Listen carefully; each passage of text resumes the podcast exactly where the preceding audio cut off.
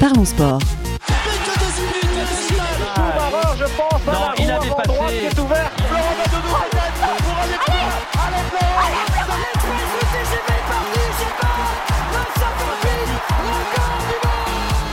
Parlons sport. Une émission animée par Gilles Bombard. Bonjour à toutes et à tous, très heureux de vous retrouver dans Parlons Sport. Chaque semaine, retrouvez-nous à la radio, sur les réseaux sociaux et en podcast. Euh, Parlons Sport au cœur de l'actualité de la Coupe d'Afrique des Nations. Et pour cette deuxième émission spéciale, Julien Mathieu est là. Salut Julien. Salut Gilles, salut à toutes et tous. Ah, il fait son grand retour dans l'émission, indomptable dans les débats. C'est Christian Hudjeux. Salut Christian. Salut tout le monde, c'est Christian le lieu indomptable du Real. ouais, sachant qu'on va, on va bientôt t'entendre à nouveau dans l'émission, euh, à mon avis. Nos invités du jour sont éducateurs au sein du football olympique Plaisirois. Mohamed Abdelak est là. Bonjour Mohamed. Bonjour à tous, bonjour à tous les auditeurs. Merci d'être, euh, de m'avoir invité. Franchement, ça fait plaisir. Ah bah, plaisir, euh, plaisir partagé. Et avec toi est présent l'Arbi Seba. Salut l'Arbi. Salut Gilles, bonsoir tout le monde. Alors avant de revenir sur l'actualité euh, du club euh, qui est le vôtre, le football olympique euh, Plaisirois et sur votre métier d'éducateur, on va faire le bilan des, des matchs de la Cannes et de cette phase de poule. Une réussite pour certaines sélections, un désastre pour d'autres. On évoquera les affiches de ces huitièmes de finale qui commencent dès ce week-end. Parlons sport spécial Cannes avec le FOP, c'est maintenant. Riyad Mahrez. Oh, le poteau Ah, c'est pas possible C'est tout simplement incroyable L'Algérie est maudite dans ce match Le poteau, alors que le contre-pied était parfait, c'est le poteau qui vient sauver cette équipe ivoirienne et qui vient peut-être condamner l'Algérie. Alors messieurs, après une première journée assez poussive, pour ne pas dire euh, médiocre, euh, parce que on va le rappeler, on l'a déjà dit dans cette émission, très peu de tirs cadrés, quelques buts et la plupart sur penalty. On a vu euh, du mieux, clairement, euh, lors des euh, deuxième et troisième journées de cette Coupe d'Afrique des Nations. Et donc, on va faire le bilan de cette phase de poule, se projeter vers les huitièmes de finale. Huitièmes de finale qui se joueront sans le tenant du titre, puisque l'Algérie a pris la porte et c'est le coup de tonnerre de cette canne. Larbi, je te donne la parole tout de suite en tant que porte-parole durant cette émission euh, des Fenech. Euh, comment est-ce que tu expliques euh, ce parcours de, l'Algérie qui est resté quand même sur une longue série d'invincibilité en, en match officiel? Et finalement on a de grandes ressemblances entre Algérie 2022 et puis équipe de France 2002 qui, on le rappelle, n'avait pas marqué un seul but lors de la Coupe du Monde de 2002 alors qu'elle était tenante euh, du titre, l'arbitre. Alors, effectivement, on peut faire le parallèle avec, euh, avec justement cette, cette équipe de France qui a perdu en, en 2002. Euh, c'est vrai que c'est troublant. Euh, c'est troublant ce, ce côté euh, champion, euh, champion l'année, euh, la, enfin la précédente compétition et ensuite sortir, euh, sortir au premier tour. On l'a vu euh, sur de nombreuses équipes, par rapport à de nombreuses équipes. Euh, je pense euh, notamment aussi à, la Côte d'Ivoire aussi, qui nous a battu, euh, qui nous a battu ce soir. Ça a été le cas aussi pour elle en 2017. Elle a été championne en, en 2015. Gilles, tu as, évoqué un, point important, c'est qu'e- c'est qu'effectivement, on était sur une longue série de 35 matchs sans défaite. Eh bien, moi, je pense, euh, bon, c'est qu'un avis, hein, c'est vraiment à titre personnel, je pense que ça, ça a pesé. Ça a pesé énormément sur les Algériens. Euh, cette pression, en fait, euh, d'aller chercher ce, ce record euh, mondial. Donc, je pense que ça, ça a énormément pesé. Donc, donc le premier match contre le Sierra Leone, donc on, commence, enfin, on, joue à 14 heures euh, à 35, euh, 35-36 degrés avec un fort taux d'humidité. Bon, après, c'est pas une excuse, hein, bien évidemment. hein. Mais, mais ça, les a mis, ça les a mis rapidement en difficulté d'un point de vue physique. Et hum, il y a aussi un point aussi qu'il faut souligner, c'est qu'il n'y a pas eu de préparation. Les joueurs sont venus directement euh, dans leur sélection. Euh, donc, euh, donc voilà. Donc on a joué ce match-là, donc une première mi-temps catastrophique de la part des Fenech. Ensuite, en, seconde mi-temps, ça a été un peu mieux. On s'est procuré une multitude d'occasions et en fait, au fur et à mesure que la rencontre se déroulait, en fait, ben, dû à notre effi- inefficacité, en fait, on a commencé à, à totalement, totalement perdre confiance, en fait. Donc, donc on a fait 0-0 contre le Sierra Leone. Et en fait, ce match-là, en fait, c'est celui-là qu'il ne fallait, pas, fallait pas louper parce que le second match contre la Guinée, euh, donc on a commencé le match, j'ai senti beaucoup beaucoup de nervosité chez les Algériens, beaucoup de nervosité. Comme ça en mémoire, euh, je me souviens que Issa Mandi et Rami Ben Sebaini, non, euh, Bounedjah, prend deux cartons, on prend deux trois cartons euh, au début du match. Et puis voilà, et puis ensuite on tombe, on tombe dans nos travers, on marque pas de, on marque pas de but. la Guinée marque, donc on tombe dans le piège guinéen.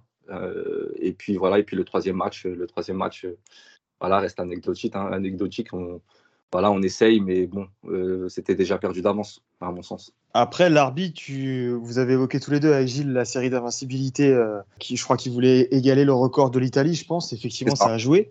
Mais euh, je ne crois pas me tromper en disant que c'est un peu aussi une série d'invincibilité en trompe-l'œil. Je ne crois pas qu'il y avait de grosses nations africaines dans cette série-là, non? Il n'y avait pas le Sénégal, il n'y avait pas, je sais pas, le Nigeria, tout ça. Ils n'ont pas affronté ce genre d'équipe on a affronté. Ah si, si, il y a des grosses équipes, il y a des grosses nations. On va jouer en fait à la CAN 2019, tout simplement. Euh, la CAN 2019, on a, fait, on, a fait, euh, on a fait le Sénégal au premier tour. Ensuite, on a fait la Côte d'Ivoire, le Nigeria. Et euh, pour finir, bah, encore le Sénégal. Donc, quatre Mais ça, ça c'est pour la CAN, mais depuis depuis, depuis, Parce que depuis, ça compte pour la préparation. Et je crois pas qu'il y ait eu de grosses équipes, tu vois. Et ça, ça a dû jouer aussi. Si, quand même, il y a eu quand même, on a eu quand même la Colombie, le Mexique aussi. donc la Colombie qu'on a battu 3-0. Bon, après, c'était pas, il y avait quelques absents côté colombien, mais, euh, mais c'était quand, même, euh, c'était quand même une très belle équipe de Colombie. Et euh, le Mexique, il me semble qu'on avait fait deux partout de mémoire. Donc voilà, donc quand même des grosses nations. Après, effectivement, généralement, c'était, généralement, on a joué contre des petites nations. mais après, ça, c'est dû au calendrier, calendrier africain. Darby sur le sujet. Mohamed, pardon. Oui, alors je me permets de reprendre un, un point que tu as évoqué, Larbi. Oui. C'est même vous, les gars, vous avez dû voir les matchs, euh, les, de jouer les matchs à 14h. C'était vraiment, euh, même pour la Tunisie, elle a joué à 14h son premier match. C'est pas une excuse, hein. c'est le football, mais c'est vrai, ça a été très très dur physiquement. La plupart euh, des joueurs jouent en Europe, ils n'ont pas l'habitude avec une température comme ça. Ça a été très très dur.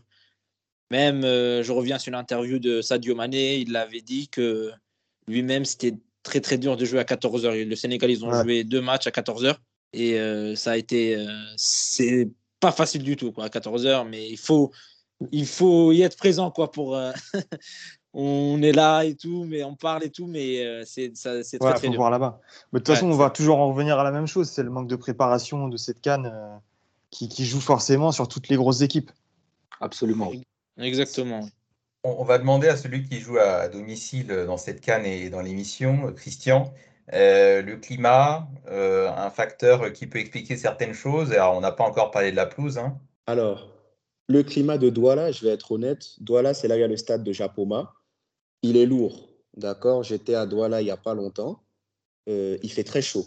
Il fait vraiment très chaud. Il fait encore plus chaud que quand j'y vivais dans ma jeunesse. Donc, c'est pas évident. Maintenant, si on veut reprendre le cas de l'Algérie, par exemple, euh, l'Algérie jouait contre la Sierra Leone, une nation quand même euh, d'un standard très inférieur. Et les Sierra Léonais étaient soumis aux mêmes conditions. C'est pour ça que même une toute petite victoire à minima 1-0, euh, je pense que c'était quand même dans les cordes des Algériens. Absolument. Après, pour revenir sur ce que tu disais, moi, ça me, ça me surprend à moitié parce que on en fait beaucoup avec le grand champion qui tombe la compétition d'après. Mais pour moi, c'est devenu un grand classique. Depuis les années 2000, on le voit quasiment à chaque fois. Euh, on a évoqué l'équipe de France en 2002. Euh, je me rappelle à la Coupe du Monde, c'est toujours comme ça en tout cas. Je me rappelle de l'équipe d'Allemagne championne en 2014 qui met 7-0 au Brésil. En 2018, euh, il s'effondre.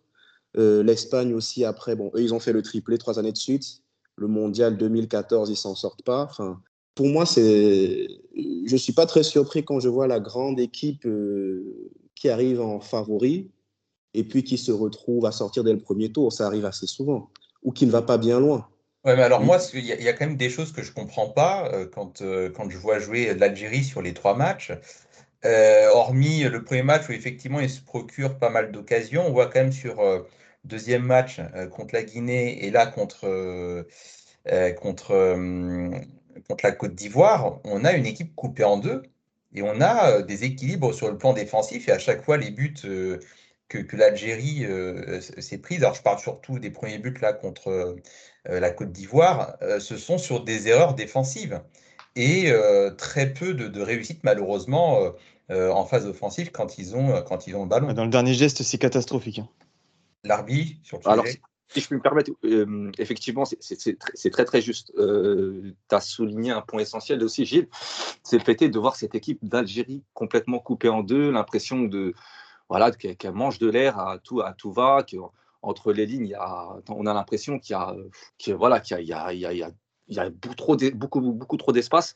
Euh, ce qu'il y a à savoir, c'est qu'en 2019, en fait, ce qui a fait la force de, l'Algérie aussi, et, ce qui a fait actuellement, en fait, ce qui fait actuellement, ce qui nous fait actuellement défaut sur cette canne, euh, sur cette canne 2021, du coup, en 2022, euh, c'est le fait justement que l'Algérie joue en bloc bas. Euh, ou aller avoir un bloc bas, plutôt oui, un bloc bas, médian, ça dépendait des rencontres. L'Algérie ne jouait pas haut, n'allait pas chercher les adversaires. L'Algérie de 2019 allait chercher des longs ballons et sur, sur nos attaquants, Bounedjah, ou, euh, ou Belaïdi, je ne sais pas si vous vous rappelez. Euh, et, euh, et suis allé chercher tout le temps les deuxièmes ballons, quoi, tout simplement. Là, pour le coup, elle est tombée sur des équipes relativement à leur portée. En fait, en réalité. sauf qu'il s'avère que l'Algérie, elle a du mal contre les blocs bas, en fait. Contre les blocs bas, plus les conditions climatiques, c'était quasiment, c'était quasiment injouable. Après, malgré, malgré la qualité de, de, cet effectif, euh, c'était très très dur. Euh, ça, combiné avec les conditions climatiques, euh, la pelouse qui, je ne sais pas si on va revenir là-dessus, mais qui est dans un état qui n'est pas digne d'une compétition continentale, malgré le stade magnifique. donc, donc voilà. Donc il y a là, je pense qu'il y a quand même un début d'explication. après, contre la Côte d'Ivoire, ils, devaient gagner. ils étaient dans l'obligation de gagner. Euh, et, voilà, ils se sont exposés à des contres. Et, l'Algérie n'a pas l'habitude euh, d'aller chercher des équipes euh, super hautes. Quoi. Ouais, mais quand même, sur, au niveau du repli défensif, moi je ne l'ai pas vu et ce sont des joueurs qui savent le faire pourtant. Ils jouent tous dans des grands clubs européens, en tout cas pour la plupart d'entre eux. Donc ils ont une culture tactique, ils, savent être rigoureux sur le plan tactique et quand il faut faire des replis défensifs. Et, là, euh, je pense que sur, sur tous les matchs, euh, euh, bah, vous avez été défaillant au niveau du, du, repli défensif, d'où le fait que l'équipe a souvent été coupée en deux. Et quand tu te prends des, des, rafales, comme ça a été le cas contre, contre la Côte d'Ivoire, bah, il suffit qu'il soit précis dans le dernier geste, après c'est terminé. Voilà, c'est ça. Après, voilà, après, il y a encore, encore une fois, il y a le facteur conditions climatiques, etc. Mais encore une fois, ça, c'est pas une excuse c'est pas une excuse. Euh, contre, à la rigueur, contre le Sierra Leone et, euh, contre la Guinée, euh, même si les conditions climatiques sont contre toi, normalement, tu dois faire un résultat au, vu des, au vu de la qualité de ton effectif et, et, et des, stars qui composent ton équipe. maintenant, contre la Côte d'Ivoire, c'est trop tard. C'était avant qu'il fallait faire les résultats. Maintenant, tu es obligé d'attaquer, tu es obligé de, multiplier les mouvements, tu es obligé d'aller les chercher haut. Et résultat, effectivement, comme tu l'as souligné, Gilles, eh ben, tu t'exposes à des contres. Et, les Ivoiriens euh, savent très très bien les exploiter. C'est faillant. Du coup, l'arbitre, c'est quoi pour toi la suite euh, en Algérie? C'est on change de sélectionneur, on garde tout comme ça? Comment ça va se passer avant la Coupe du Monde? Déjà, euh, il faut se qualifier à la Coupe du Monde. Non, je pense pas. Je pense pas qu'il, je pense pas que, je pense pas que Belmadi euh, euh, quittera son poste. Euh, déjà dans un premier temps parce que voilà, parce que le peuple, le peuple algérien aime, aime ce coach, aime cette équipe. ce qu'il y a à savoir, c'est que les Algériens sont, sont bon. Effectivement, c'est un, un, un, drame national hein, ce qui s'est passé, hein, l'élimination d'Algérie au premier tour, au vu du groupe en plus. voilà, c'est, les gens sont très très très déçus. maintenant, les Algériens n'oublient pas non plus qui, les, résultats, euh, les résultats, donc la dernière Coupe d'Afrique euh, gagnée euh, et la Coupe arabe aussi, qui, a été, qui, a été, remportée là, récemment, donc en, là, là, tout récemment, donc au mois de, au mois de décembre. donc, donc voilà, donc non, non, non. et puis même d'un point de vue stabilité, à quelques mois là, de, des qualifications pour le, pour le mondial, enfin du double tour, qu'on va jouer pour, pour, ce, pour le ticket à la Coupe du Monde. Donc, euh, donc non, non. Je, déjà, dans un, je pense pas que Ben Madi partira. Et puis, dans un second temps, je pense que ce serait très, très, très, très mauvais pour la sélection euh, si Ben Madi partirait. D'autant plus que d'autant plus qu'on a vécu une période de, de, pareil où on, avait, on a changé de sélectionneur constamment et l'Algérie avait enchaîné les mauvais résultats. en 2018, bah, c'est à cause de ça qu'on ne s'est pas qualifié pour, la, pour la Coupe du Monde, dû à l'instabilité au niveau, de la, au niveau du, du, poste d'entraîneur. Donc voilà, donc je pense que Belmadi va rester au moins jusqu'à la Coupe du Monde. Et puis après, euh, après je ne sais pas. Tu ne penses pas que, que Belmadi euh, de lui-même, euh, au regard de, la prestation de son équipe, va se dire bon, je ne peux, peux rien faire avec ce groupe et dans le même temps, on peut aussi avoir une, une sorte, enfin, une sorte de pression pour que ce soit Majid Bouguera qui reprenne les rênes, tu penses pas? Je peux rien faire avec ce groupe. T'exagères pas un peu là non, non, je pense pas. Je pense que, je pense qu'effectivement, euh, je pense que Majid Bouguera, euh, dans, dans, la suite, euh, dans la suite logique, je pense que ça a, ça a été préparé en amont. Donc, tout le monde le sait. tout le monde sait que c'est Majid Bouguera qui reprendra les rênes de la, de l'équipe nationale. Bon, c'est, un, un, secret pour personne. Hein. maintenant, Belmadi, Belmadi, ce qu'il a Belmadi, ce qu'il a instauré avec, avec, avec les joueurs, cette rigueur, cette discipline qu'il a instaurée au sein de, au sein de son groupe, euh, je pense que je pense pas que je pense pas qu'il lâchera comme ça, surtout qu'il a un objectif, c'est vraiment de, jouer une, une, Coupe du Monde avec, euh, avec cette équipe d'Algérie. Maintenant, peut-être peut-être euh, voir d'autres joueurs maintenant, injecter un peu de, sang neuf. se séparer de certains éléments qui, qui, sont, dévoués hein, à l'Algérie, absolument aucun souci, mais qui malheureusement sont plutôt descendantes en termes de, niveau footballistique. Je dis bien en termes de niveau footballistique parce que j'ai pas de doute euh, quant à l'état d'esprit de, de, ces joueurs-là. Et puis en Algérie, euh, petite, euh, petite anecdote, en Algérie, on l'appelle le ministre du bonheur. Donc je pense qu'il va rester au ministère pour, un, pour au moins la Coupe du Monde. Ok, intéressant cette anecdote, je ne la connaissais pas. Alors maintenant, passons aux équipes bah, qui euh, qui euh, ont plus ou moins brillé dans cette compétition, peut-être pas dans le jeu, mais en tout cas qui répondent présentes au niveau euh, des résultats. celui qui joue à domicile, là, Christian, donc le Cameroun, qui, qui, termine premier de son groupe et qui va affronter en huitième de finale les Comores. alors, huitième de finale très abordable. ouais, c'est ça, euh, effectivement. Alors, huitième de finale très abordable, euh, Christian, mais le Cameroun se, situe quand même là, quand on regarde le tableau final, dans la partie la moins évidente, euh, parce que potentiellement en quart, ça peut être de la Côte d'Ivoire. non, en quart, ça sera potentiellement la Guinée. Mais ensuite, en demi, tu as la Côte d'Ivoire, l'Égypte ou le Maroc. Euh, et euh, tu joues ensuite euh, les demi-finales un jour après celui qui sera le gagnant de l'autre partie du tableau. Comment, comment tu vois les choses, Christian? Tu es satisfait ou pas de ces matchs de poule du Cameroun? Tu es confiant? Bien sûr que je suis confiant. On est, très satisfait de comment s'est déroulée la compétition jusqu'à maintenant.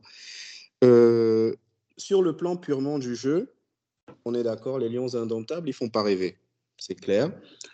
On a, euh, on a beaucoup de lacunes, notamment sur le plan défensif. Il y a beaucoup de choses à revoir. Même au niveau du gardien, ce n'est pas toujours très serein. Maintenant, ce qu'il faut comprendre, c'est que euh, la Cannes, parce qu'il y a beaucoup de personnes qui sont habituées à regarder le football européen, le football africain, c'est différent. La Cannes, c'est une compétition qui se gagne, à mon sens, au mental, avec le cœur en y mettant les tripes. Et sur une période d'un mois comme ça, avec. Euh, parce qu'il y a tout un contexte au Cameroun. Vous savez que la Cannes au Cameroun devait avoir lieu en 2019. Euh, le pays n'était pas prêt. Euh, on a dû la reporter. Et donc, il y a tout un contexte aussi politique, toute une ambiance qui fait que tout le monde au Cameroun a vraiment la volonté que la compétition se déroule le mieux possible pour laver cette honte. Et euh, les joueurs sont très, très motivés. Le public est à fond derrière eux. Donc, euh, je dirais plus qu'il euh, y a une très forte motivation. C'est une pression qui pèse sur eux, mais ils y répondent bien jusqu'à maintenant. Et tout le pays est derrière eux. Donc, on est, on est assez confiant, même s'il y a des lacunes sur le plan, sur le plan du jeu l'ambiance dans le pays est que voilà, euh, au moins une demi-finale. Voilà, on arrive au moins en demi-finale, on sera content. Le groupe est assez homogène euh, pour une fois, Christian, là au niveau du Cameroun. Il n'y a pas vraiment de, grandes stars qui tirent le groupe vers le haut. Enfin, quand je vois une attaque menée par Vincent Aboubacar, ça ne fait pas vraiment rêver. Oui, c'est vrai qu'on a eu des générations beaucoup plus douées, beaucoup plus talentueuses. C'est pour ça que je reviens encore une fois, c'est que la force de ce groupe, c'est un peu comme la Cannes qu'on a remportée en 2017. C'était pas très flamboyant au niveau du jeu. Il n'y avait pas de gros stars, c'était pas très impressionnant. Mais on a un groupe, un collectif avec un état d'esprit très soudé.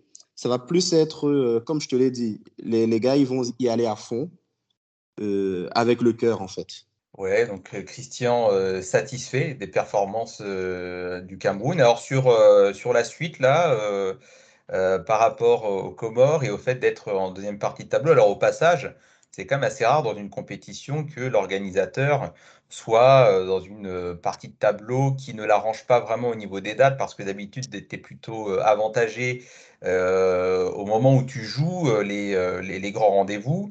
là, vous jouez les huitièmes après les autres. Euh, si vous êtes en demi-finale, ça sera, vous aurez une journée de récupération en moins euh, par rapport euh, à votre potentiel adversaire en finale.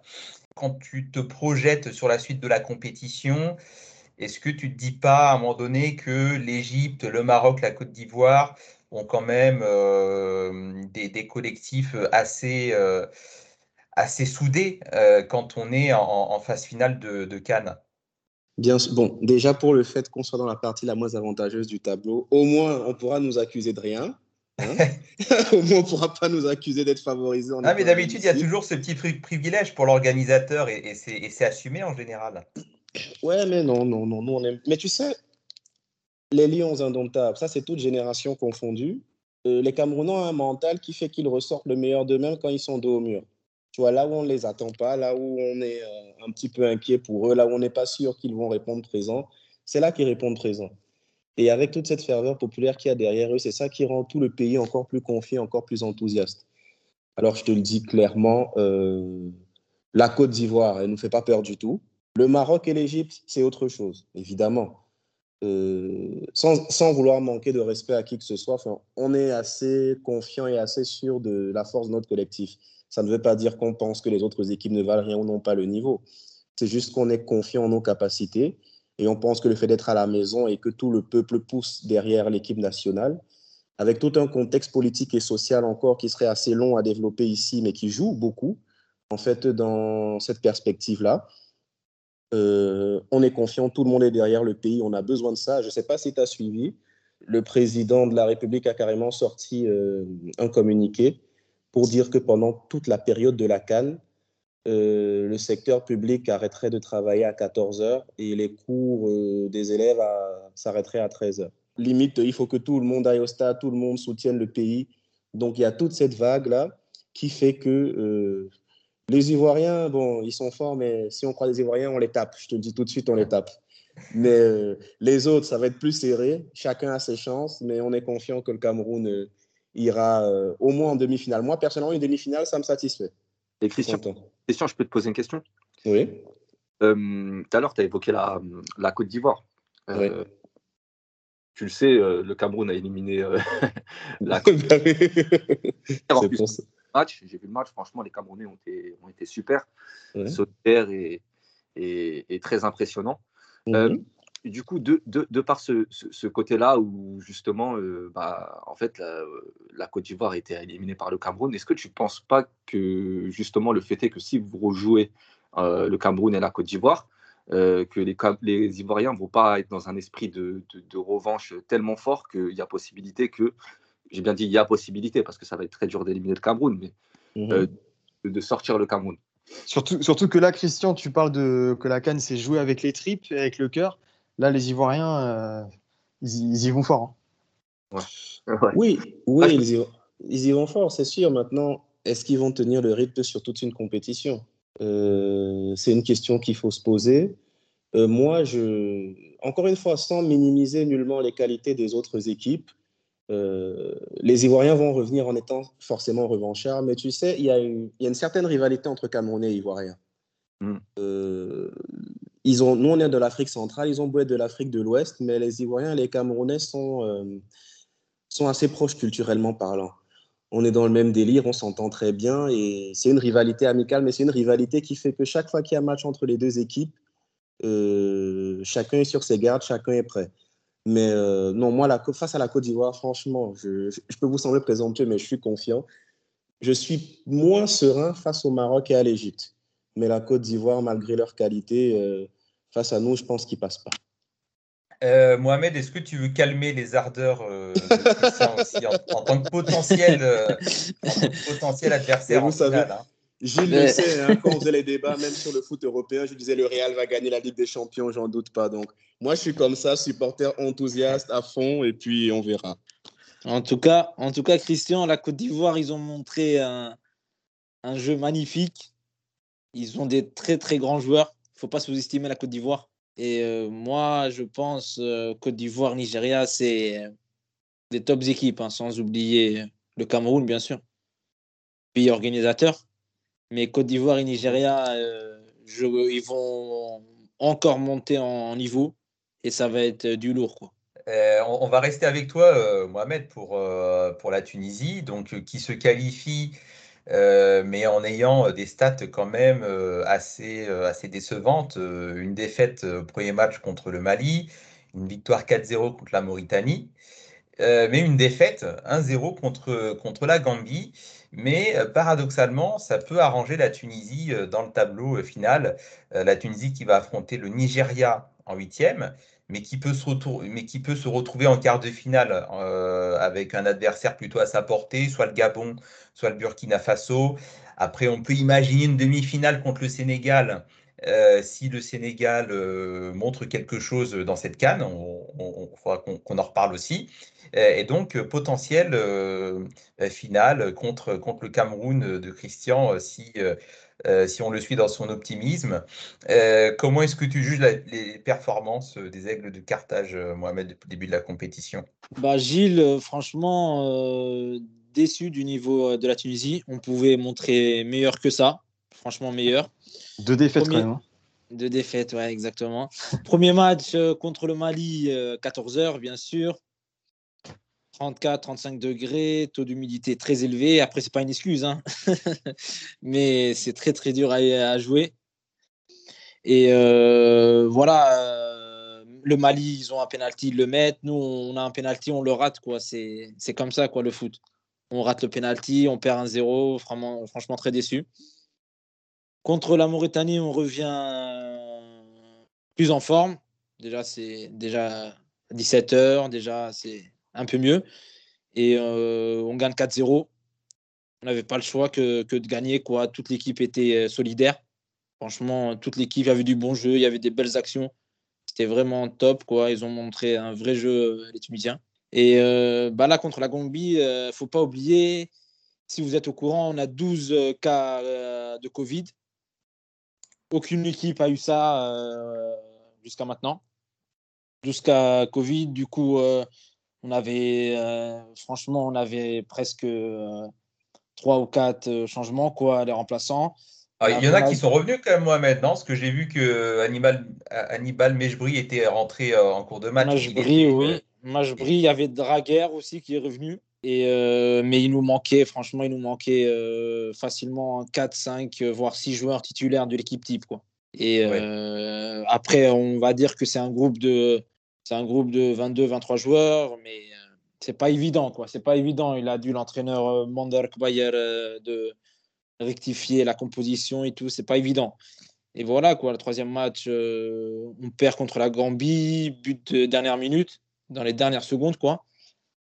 Et voilà, quoi. On était, on était physiquement un peu KO. On n'a pas su gérer ce match, quoi. On a raté un penalty aussi. C'est la malédiction des penalties chez les Tunisiens. Je ne comprends pas pourquoi. Et euh, on rate encore un penalty aujourd'hui. Et voilà, quoi. C'est, ça paye cash, quoi, quand on rate.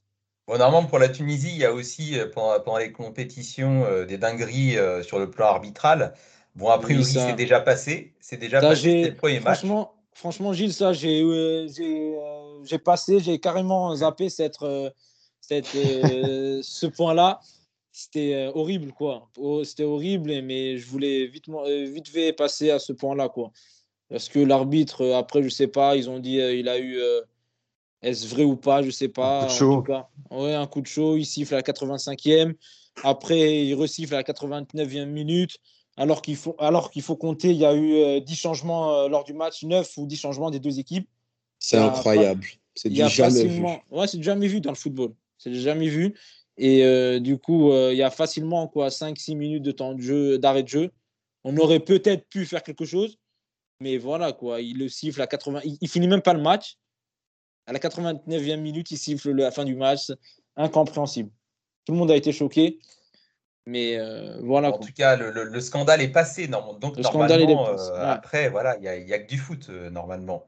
C'est ça. Euh, donc, huitième de finale contre le Nigeria. Pas évident, le Nigeria, euh, malgré le fait que ses, ses meilleurs attaquants ont été retenus par leur club, Osimhen euh, notamment, bah, ils sont quand même sérieux collectivement. Euh, donc, gros, grosse affiche des huitièmes. Et, je te le disais, Mohamed, euh, potentiel quart de finale contre le Sénégal. euh, qui, faisait figure aussi de favori au même titre que l'Algérie en, début de compétition. Mais le Sénégal, franchement, qui n'a rien montré durant ses premiers matchs de poule. Oui, c'est ça, Gilles. Bah, ils n'ont rien montré. Ils ont eu. on, va, on va encore revenir sur le temps climatique. Ils ont eu deux matchs, euh, les Sénégalais, à 14h, hein, Gilles. Hein. C'est pas. Vraiment, c'est pas, c'est pas évident, quoi. Ouais, mais Il faut- après, dans, dans le jeu, on voit aussi quand même qu'il n'y a, il y a pas de créativité, en fait. Il n'y a pas de créateur dans cette équipe. Oui, oui, il n'y a, pas de- il y a pas eu de grands euh, de grands jeux, mais je pense que le Sénégal, ils vont se réveiller. Ils vont se réveiller, ils vont montrer un autre visage. Là, ils se sont qualifiés, ils vont montrer un autre visage, alors que, parce qu'ils ont des très très bons joueurs, le Sénégal. Et ça va pas être facile, quoi. C'est clair, Mais mais quand tu vois euh, c'est toutes ça. les individualités qu'il y a au Sénégal, enfin quand même, euh, euh, Ouais, il sur faut trois matchs, euh, tu, tu marques qu'un seul but sur trois matchs, c'est incroyable. Ça, le. Sénégal, premier de sa poule, À la 80. euh, a, a- a marqué un seul but en trois matchs, alors que tu as quand même des joueurs comme Sadio Mané. À mon avis, là où je te dis que- qu'il y a un problème, euh, moi, j'y moi, moi, j'y crois pas. Alors, schéma tactique, euh, Sadio Mané, euh, quand je le vois en pointe, euh, Ah, je pense bon. que c'est pas là où il faut le voir. Euh, et derrière, euh, avec les milieux que tu as, euh, t'es pas assez servi. Donc, le milieu de terrain, il dort, alors que ce sont quand même des, des- des joueurs sérieux qui évoluent dans des grands clubs européens. par rapport au Sénégal, il marque à la 94e minute. Donc il marque un seul but et il Ouais. s'en sort avec 5 points de mémoire, c'est ça. hein. Ouais, c'est ça. Et un but à la 94e minute que, contre, contre le Zimbabwe, il me semble, c'est ça? Ouais, non, pas du tout con- convaincante l'entrée. Non, c'est. Mais par contre, moi, Sénégal, j'avais une question par rapport à ça. C'est qui qui décide de l'horaire des, des rencontres? C'est la CAF. C'est la CAF Normalement, c'est la CAF. Ok, d'accord. Parce qu'ils ont CAF. pas 14 heures. hein. C'est la seule équipe euh, qui a, qui a joué deux fois. euh, Ouais. deux fois donc, euh, Ouais, il y, a- il y a encore euh, l'arbitre, tu parlais de, de ce, de ce match contre le Zimbabwe, victoire 1-0. C'est un but de Mané euh, sur penalty à la Penalty euh, en plus, 90e minute, plus Ouais, 7. plus- hein, plus 20 cinq, points ouais, c'est ça. additionnés, hein, Ouais. donc, euh, Bon, messieurs, on a été complet euh, sur, Alors, attends. sur cette canne. Ouais, vas-y, Julien. tu Ju- vas- Juste Gilles, quand même. Ouais, je veux juste euh, voir par rapport à, au, au Nigeria, parce que moi, personnellement, j'en fais un de mes favoris. C'est les seuls qui, qui ont fait un sans faute. Mais au-delà de- du, du score, c'est au-delà des 9 points, c'est une équipe qui a bien joué au foot pendant trois matchs. Donc, je voulais savoir ce que Mohamed pensait de cet adversaire. Est-ce que, c'est, est-ce que ça va être compliqué? Est-ce que c'est faisable? Euh, Voilà. Oui, Julien, ça va pas être facile. En tout cas, les huitièmes, ça va pas être facile. Nous, j'espère que tous nos joueurs euh, reviennent euh, du Covid, quoi, négatif. Franchement, si tous nos joueurs reviennent, on pourra faire un bon match. Nigeria, c'est une top équipe, quoi. Il n'y a rien à dire. Moi, je vous le dis, les gars, si on bat le Nigeria, j'annonce dernier carré directement. Quoi. Ah non, non, dis-le. Non, mais Mohamed, dis-le directement. Tu voulais dire finale. Tu voulais dire finale. Dis-le direct. Oui, oui, pourquoi pas la finale. Si Non, on bat bah- le Nigeria, dernier carré, les gars. Est-ce que je vous faire une Portugal 2016. Est-ce que je peux juste faire un petit parallèle avec. euh, parce que bon, moi, je suis éliminé, donc, euh, donc je suis un peu nostalgique. Est-ce que je juste peux faire le, le- le parallèle avec, euh, avec l'Algérie en 2019 Euh, L'Algérie en 2019, euh, c'est au, niveau, des- au niveau des phases de poule, euh, c'était euh, à peu près la même chose que le Nigeria, c'est-à-dire qu'on parlait d'elle, euh, on parlait de, voilà, de comme quoi c'était vraiment l'équipe qui avait produit le meilleur jeu. euh, avec les, enfin voilà, ça, au, au niveau des idées de jeu, c'était très, c'était très très bien. Et surtout, euh, il me semble que c'était l'une aussi des seules équipes qui avait terminé euh, la phase de groupe avec 9 points. Donc, euh, donc voilà, donc peut-être un petit signe euh, qui, euh, Ouais. pour le Nigeria. potentiellement qui irait au bout. Donc, donc voilà. Ouais, non, mais en tout cas, moi, je sens bien le, vainqueur là, de ce Tunisie-Nigeria. Je le sens bien le, voir aller jusqu'en finale. Le Sénégal, j'y crois pas. Je ne sais pas pourquoi. Euh, je les sens pas. Je les sens pas de simplement depuis le début de la compétition. donc ouais, je, vois bien bah, soit la Tunisie, soit, soit le Nigeria, elle est en finale. Euh, mais ensuite, contre qui bah, il y a quand même euh, des, gros outsiders dans l'autre partie euh, de tableau, n'est-ce pas, Christian? Bon, merci messieurs, on a été complet sur cette canne. On refera un point après les huitièmes de finale. bien sûr, maintenant, place au football olympique plaisirois. qui est présent en force dans, dans Parlons Sport avec Mohamed, Mohamed Abdelak, éducateur U10, et Larbi Seba, éducateur U13. Euh, euh, vous avez la parole, messieurs. Alors, comment se passe d'abord la saison euh, au, FOP, notamment au regard du Covid?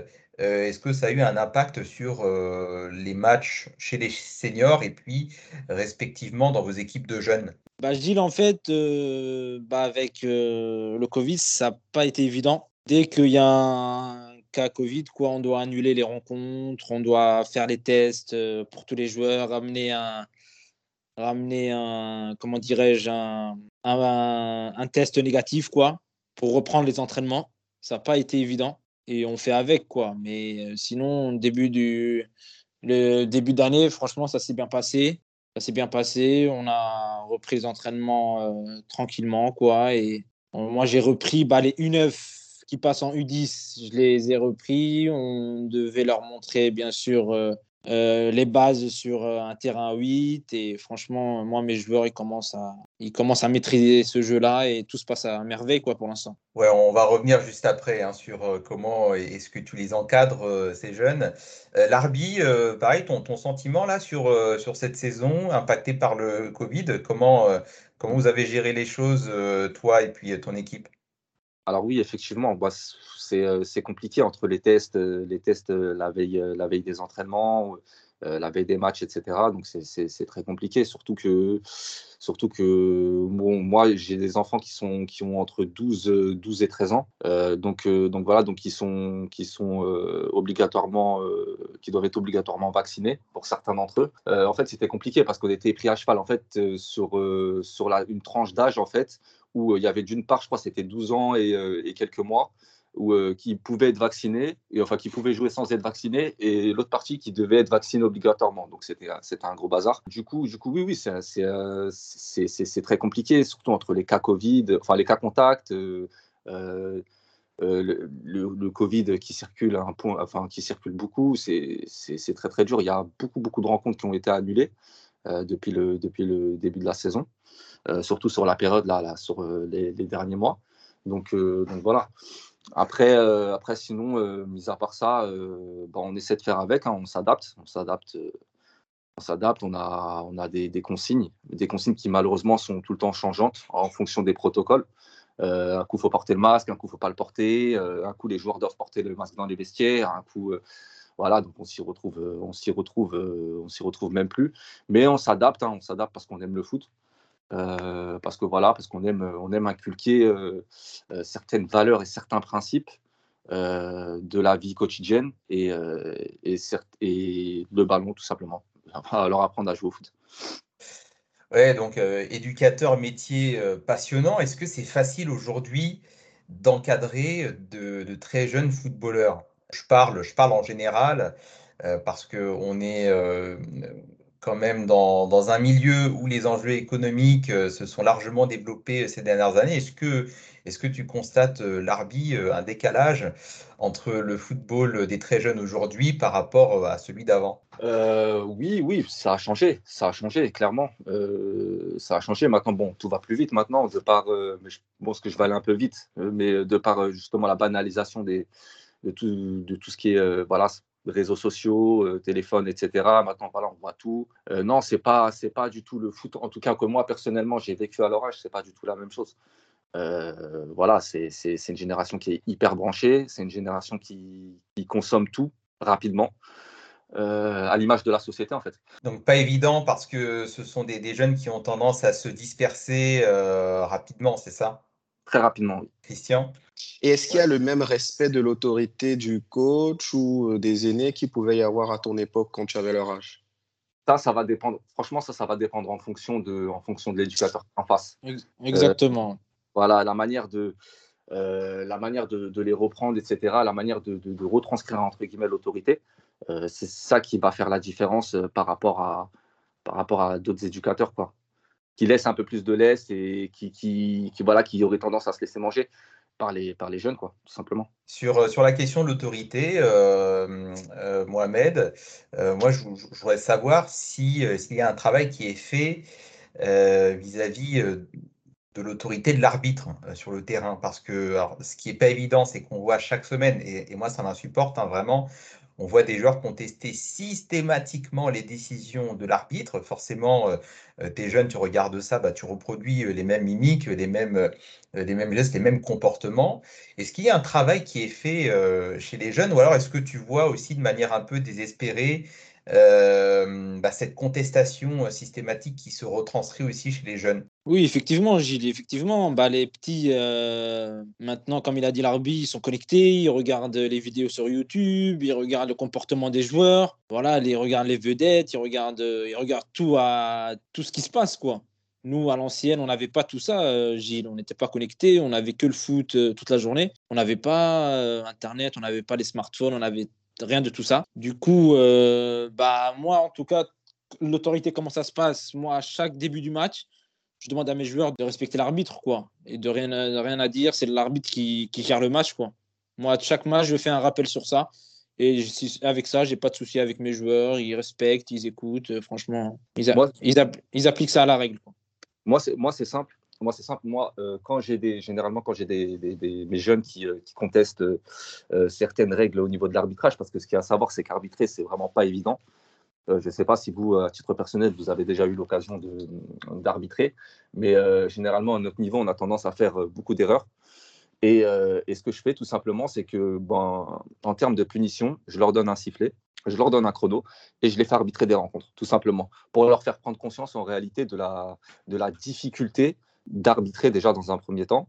Et puis, et puis voilà. Et puis dans un second temps, c'est aussi pour leur faire prendre conscience que, que, voilà, que, que ça arrive de faire des erreurs et pour que derrière, sur le terrain, dès qu'ils ont une décision qui va qui est à l'encontre de, de, ce qu'ils souhaitaient au préalable, et eh ben qu'ils qu se rappellent de ce moment-là et qu'ils se disent ah oui effectivement euh, c'est pas facile. Bon, bah, je, vais me je vais me recentrer sur le match. Bon, l'arbitre, il a le droit de faire des erreurs, etc. Donc voilà, moi, c'est comme ça que je procède. Alors, les jeunes, comment est-ce qu'ils se voient euh, à, à, cet âge-là? Est-ce qu'ils pensent qu'ils vont, euh, qu'ils vont percer, qu'ils vont devenir professionnels euh, dans le milieu? C'est l'image du football comme ascenseur social. Hein. Ils, ils, y croient tous à, à, cet âge-là? Oui, oui. Oui, ouais, je reprends la parole. Oui, oui, il y a des joueurs qui qui voient loin, Gilles. Il y a des joueurs qui voient très très loin même. Moi, j'ai toujours euh, des petits à l'entraînement. Oui, est-ce que j'ai le niveau euh, pour, euh, pour plus tard? Est-ce que j'ai le niveau pour faire un test? Est-ce que ils, ils, me posent des questions, quoi, les petits. Ils sont intéressés par, ils sont curieux, quoi, euh, pour demander des renseignements, pour demander. Ils veulent tout savoir. Ils veulent tout savoir. Ils veulent progresser rapidement. Moi, je leur explique que étape par étape, c'est c'est d'être euh, rigoureux à l'entraînement, bien sûr toujours présent à l'entraînement, et c'est avec ça qu'on progresse. Quoi. Mais il euh, y a des petits qui, voient loin, Gilles, très très loin. Même. Ouais, donc l'espoir euh, l'espoir est là. Enfin, tant plus que toi, Mohamed, tu, t'entraînes quand même des très jeunes, des, des U10.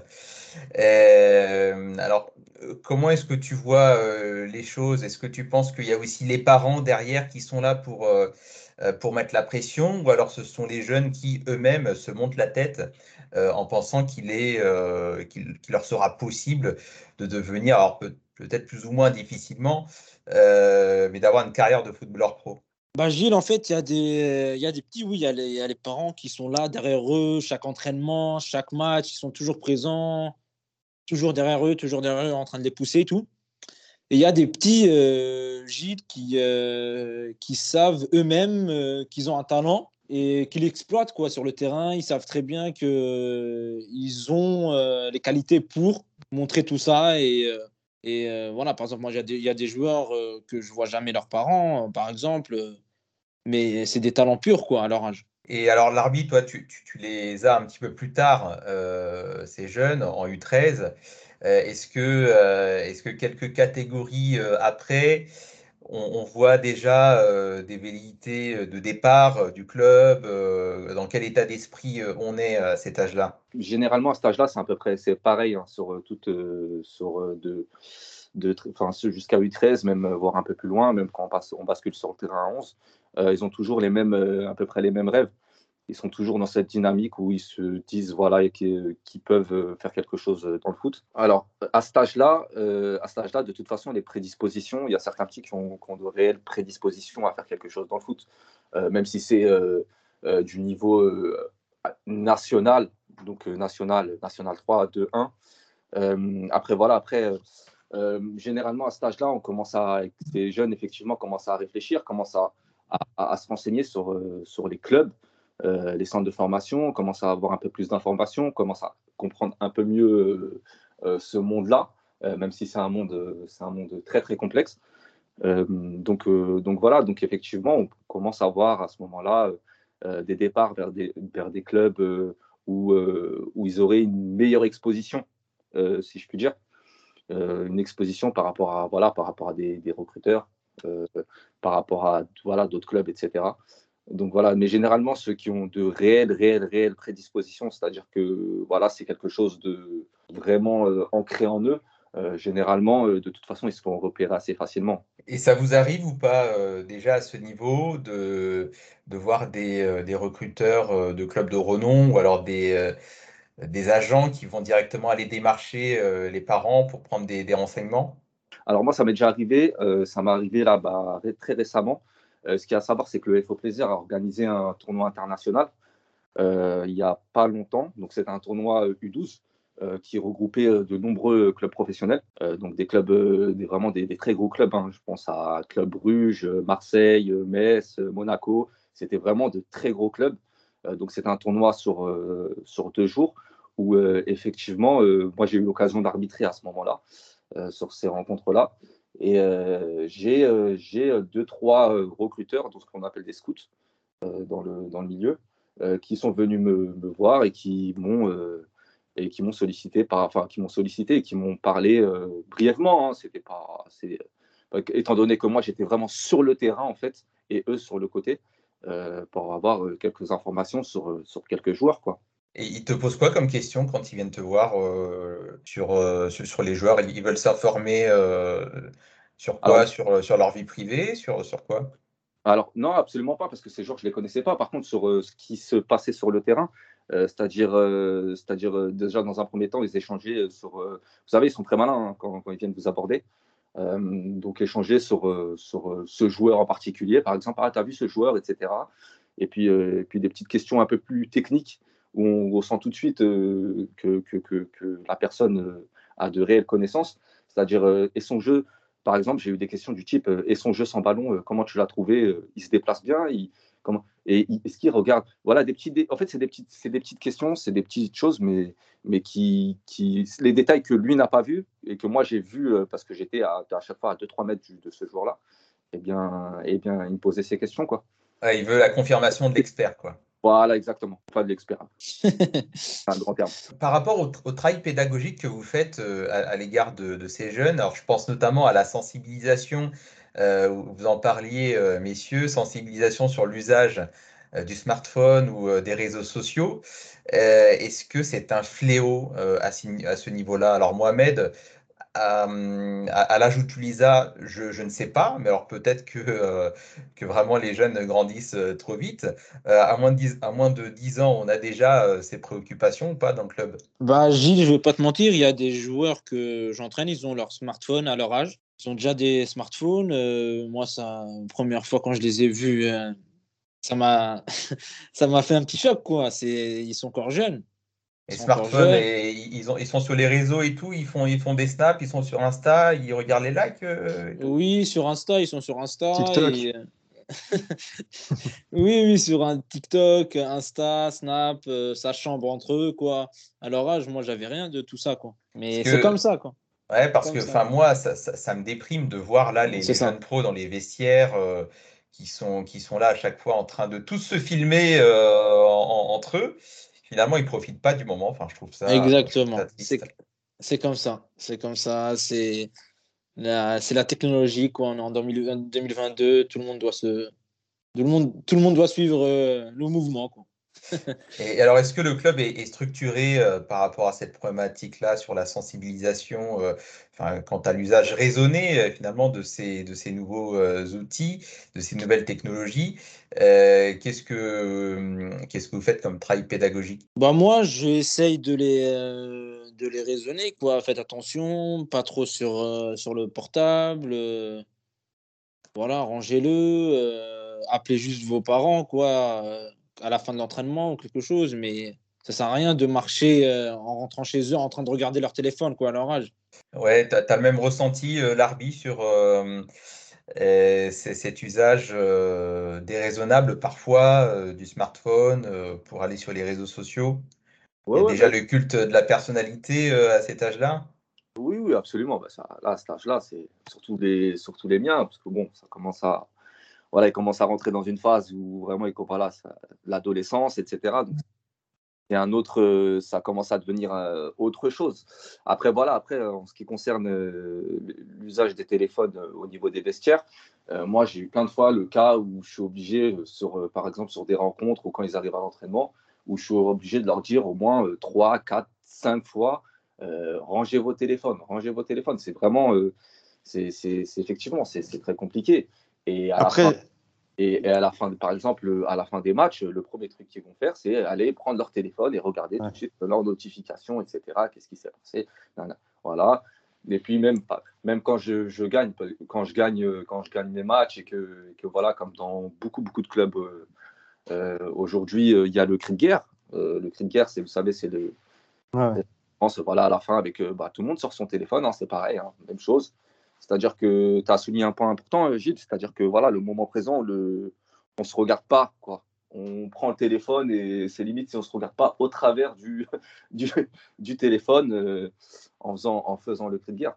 Donc oui, on essaie de, de toute façon, on essaie de faire un travail par rapport à ça, mais vous savez, on a tellement de choses à gérer aussi en parallèle. Exactement, exactement, l'armée. On a beaucoup de choses à gérer. On doit, voilà, on doit gérer, on doit gérer la séance, on doit, on doit gérer, gérer le matériel, euh, s'assurer qu'on est toujours. Euh, voilà, il y a, y a, beaucoup, beaucoup de choses euh, en parallèle justement de ce travail pédagogique au niveau des smartphones. Et, et c'est vrai qu'on est un peu, de temps en temps, c'est effectivement, on est un peu démunis, quoi. On est un peu démunis face à, face à, face à ce fléau. Julien, tu voulais intervenir? Non, non, c'était juste pour dire, j'espère quand même qu'ils n'utilisent pas leur portable pendant les causeries ou pendant les entraînements. C'est vraiment. Ça, c'est interdit, Julien. C'est interdit avec moi. Ah, voilà, ok. Ah, euh, comme l'a résumé, il a très bien dit Mohamed, c'est interdit. C'est interdit. Euh, dernière question que j'ai pour vous, euh, messieurs. chez les jeunes, c'est qui le joueur qui fait le plus rêver aujourd'hui? Je ne sais pas s'ils sont encore restés à l'époque où CR7 ou Messi étaient idolâtrés. Euh, on est plutôt sur du Mbappé à euh, Land aujourd'hui ou sur euh, quelqu'un d'autre? Mbappé, clairement. Ouais, c'est ça. c'est ça, c'est ça. Mbappé. Mbappé. Neymar, quoi. C'est. Ah ouais, encore Neymar à, ce niveau-là. Ils arrivent à expliquer pourquoi Neymar ou? Bah Julien, il regarde leurs vidéos. Abusez pas non plus. Il y a, il y a des raisons d'idolâtrer Neymar, exagérez pas. pour le poker, ah oui, pour le poker, il doit être fort. Mais voilà, comme j'ai dit, Julien, comme je redis, tu as vu, voilà, les petits, ils sont connectés, quoi, ils regardent, regardent les vidéos, et voilà, Neymar. Euh, Parce qu'il est très présent sur les réseaux. Exactement, exactement. Son style de vie, voilà, mm. ses, gestes techniques, tout le monde dessus, quoi. Et c'est comme ça les jeunes quoi d'aujourd'hui. Eh ben merci euh, messieurs, euh, vous avez été euh, très bons. C'est la fin de, ce Parlons Sport spécial Cannes et football olympique plaisir-voix. Merci Mohamed Abdelak d'avoir été avec nous. Merci à vous tous, merci à Gilles, Julien, Christian, Larbi, merci à vous. Ah bah, merci à tout le monde qui nous écoute aussi. Je voudrais juste passer une petite dédicace, une petite dédicace au Football Club de Plaisir, à tous les éducateurs et euh, à ma famille, bien sûr, et, et que, que les aigles de Carthage gagnent cette Coupe d'Afrique. Quoi. Voilà. Ah, on aura peut-être une contestation dans, dans, quelques secondes là. Merci, merci Mohamed. Merci euh, Larbi Seba d'avoir été euh, avec nous. Merci, bah, c'est moi qui vous remercie. Merci de m'avoir m'avoir accueilli dans votre émission. Bah, écoutez, je, euh, moi, je souhaite euh, en tout cas que, que les FedEx se qualifient euh, pour, pour au moins la Coupe du Monde. et puis voilà, et puis on reviendra plus fort. quoi. C'est ce qu'on te souhaite aussi. Merci Christian, tu reviens quand tu veux et j'imagine que tu veux revenir vite parce que quand tu es là, c'est pour du succès, n'est-ce pas? Bien évidemment. Merci à tout le monde. Merci Gilles, Julien. Merci à Mohamed El Arbi. Bravo pour votre boulot d'éducateur que vous faites au Football Club de Plaisir. Je pense que c'est important vraiment au niveau social pour nos jeunes. Donc bravo. Merci. Et, euh, la canne à Yaoundé, elle y restera. Merci euh, Julien. Et pour ce qui nous concerne, on, on se retrouve très bientôt pour un nouveau Parlons Sport. Bon match, bonne semaine.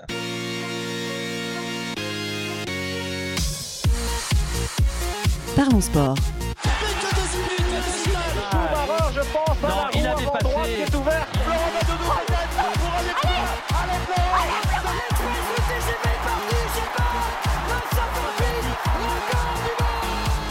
Parlons Sport. Une émission animée par Gilles Bombard.